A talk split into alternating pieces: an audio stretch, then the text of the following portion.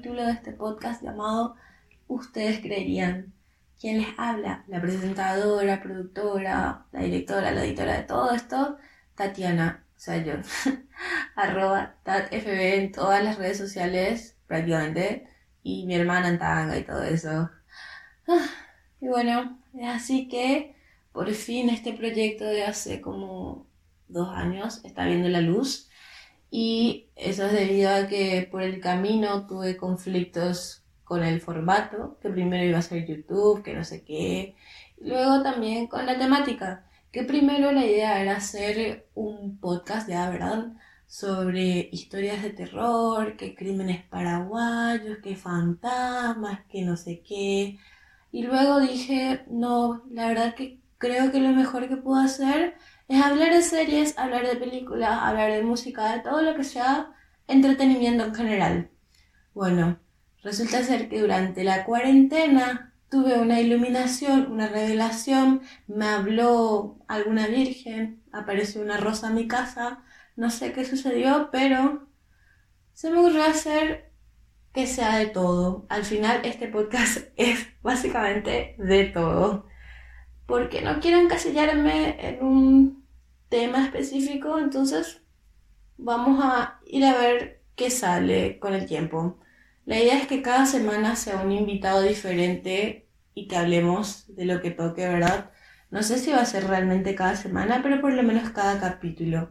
En fin, no quiero hacer una introducción más larga de lo necesaria, no quiero aburrir más de lo necesario, así que como ya saben, hoy vamos a hablar de las comfort movies, y ustedes se preguntarán, Tatiana, ¿qué carajos es una comfort movie? Bueno, amigo, yo te explico qué es una comfort movie. Una comfort movie es tu lugar seguro dentro del cine. ¿Cómo es eso?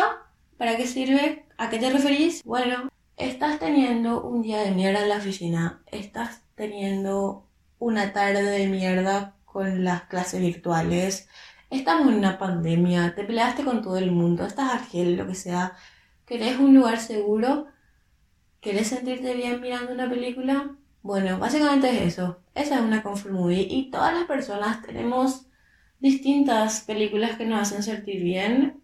No todas tenemos las mismas películas que nos hacen sentir bien, porque todos somos seres humanos diferentes. Así que lo que pasó fue que yo pregunté en Twitter, como cualquier persona racional lo haría, pregunté en Twitter cuáles son sus películas, o sea, cuáles son sus comfort movies, básicamente pregunté. Y bueno, aquí más o menos voy a leer lo que me dijeron. Perdón, pero estoy teniendo unos pequeños inconvenientes, así que vuelvo enseguida.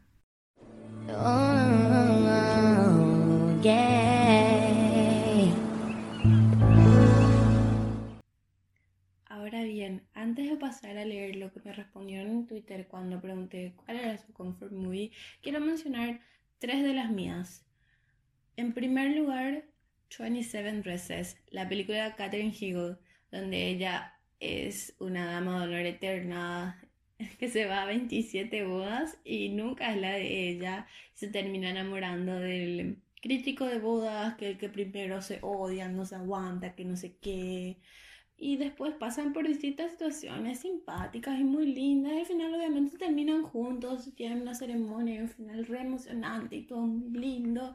Y no sé, es una película que no he leído que a la gente le haya gustado, pero no sé por qué. Capaz porque la vi tantas veces en Cine Canal, TNT y demás, que se me quedó y me trae muy bonitos sentimientos y recuerdos. Y qué sé yo, me encanta esa película. No porque sea buena, sino porque es bastante tranquila. Y es un buen escape si querés ver alguna macanada. Después, A Cinderella Story, la de Hilary Duff, que es del año del, del diablo, qué sé yo de qué año es, donde obviamente es la historia de una cenicienta moderna. Ay, que Hilary Duff la pasa re mal, que tiene su madrastra, que está enamorada del chico.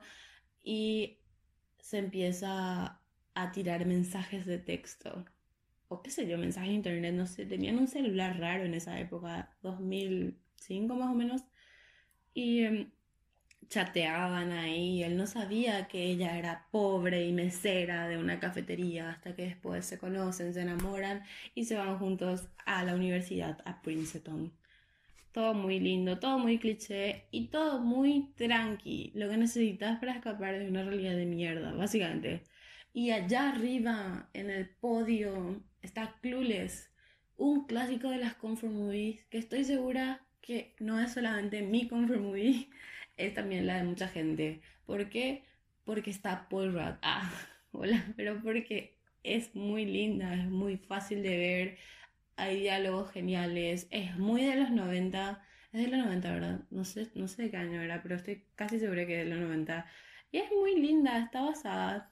Yo esto me enteré hace poco nomás, que esta película Clueless está basada en un libro de Jane Austen llamado Emma. Emma es, es de época, obviamente, pero es la misma esencia, la misma historia, los mismos personajes, pero con distintos nombres y en una versión más, entre comillas, actual.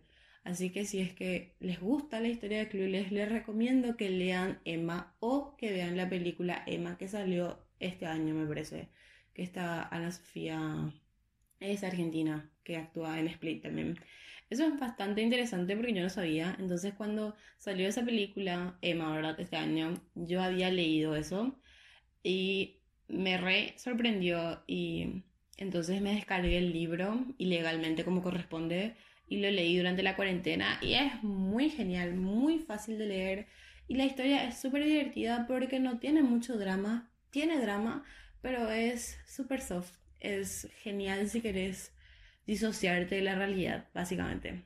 Ahora bien, yendo a lo que me respondieron en Twitter, se podría decir que se puede separar, ¿verdad? En unas cuantas categorías.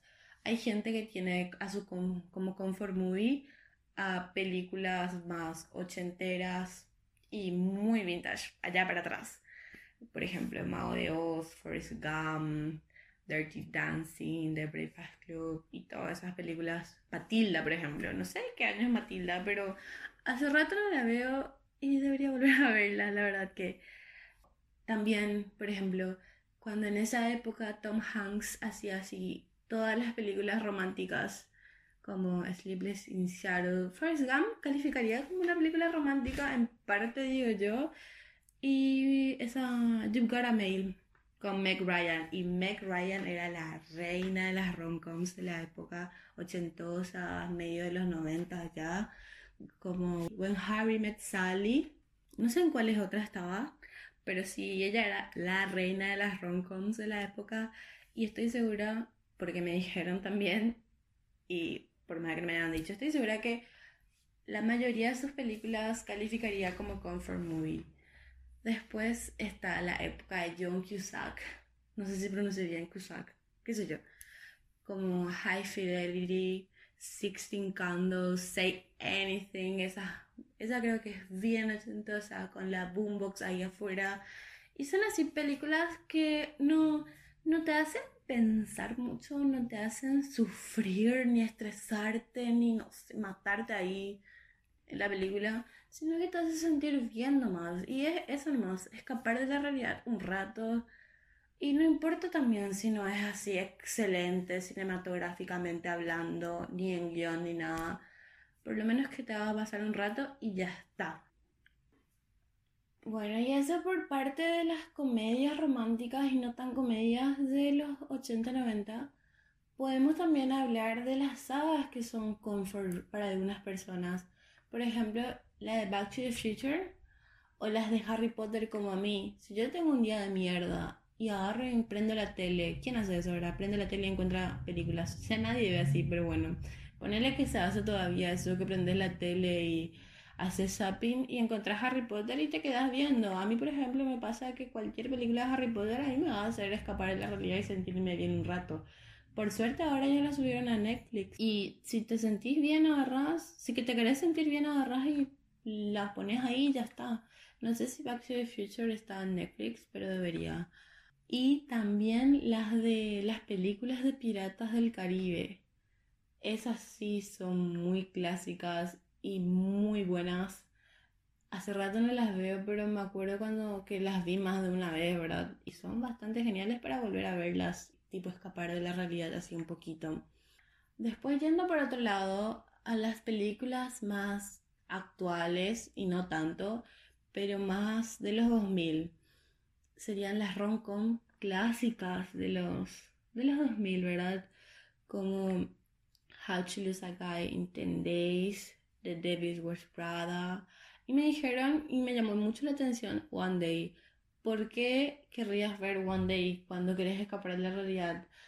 ¿Por qué? Why did you do this to yourself? Esa película es tristísima, es la película más triste que vi. Yo la terminé de ver y dije, yo nunca en mi perra vida te voy a volver a ver esta película. Me, no sé, me sacó todas las esperanzas y las ganas de vivir que tenía. Pero en serio, ¿por qué? No sé, pero yo no estoy acá para juzgar a nadie. Solo digo que no es de mis películas favoritas, por eso. Pero es muy buena, es muy linda, pero te destroza emocionalmente. Y no sé si yo quisiera sentirme así cuando busco una comfort movie, por mi parte al menos. No sé si ya mencioné Orgullo y Prejuicio de la época, porque a quién no le hace bien esa película. Es súper tranquila. No hay mucho drama profundo y está Darcy. Puedes pasarte dos horas escuchando y viéndole a Darcy. O sea, a Matthew McFire, McFadyer, algo así es su apellido el de Succession.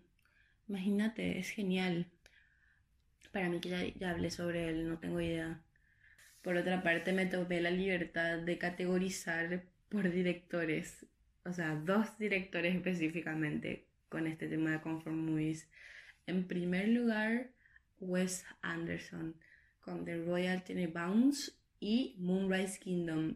Esas dos películas de él para mí por más de que no tengan una relación entre sí, ¿verdad? Más allá de que son de Wes Anderson, son hermosas esas películas, tienen una historia hermosa, ambas es fácil de ver, no son muy largas y son visualmente hermosas y no sé, si querés, si estás triste por cualquier cosa o estresado, ves una de estas películas y la disfrutas y es genial.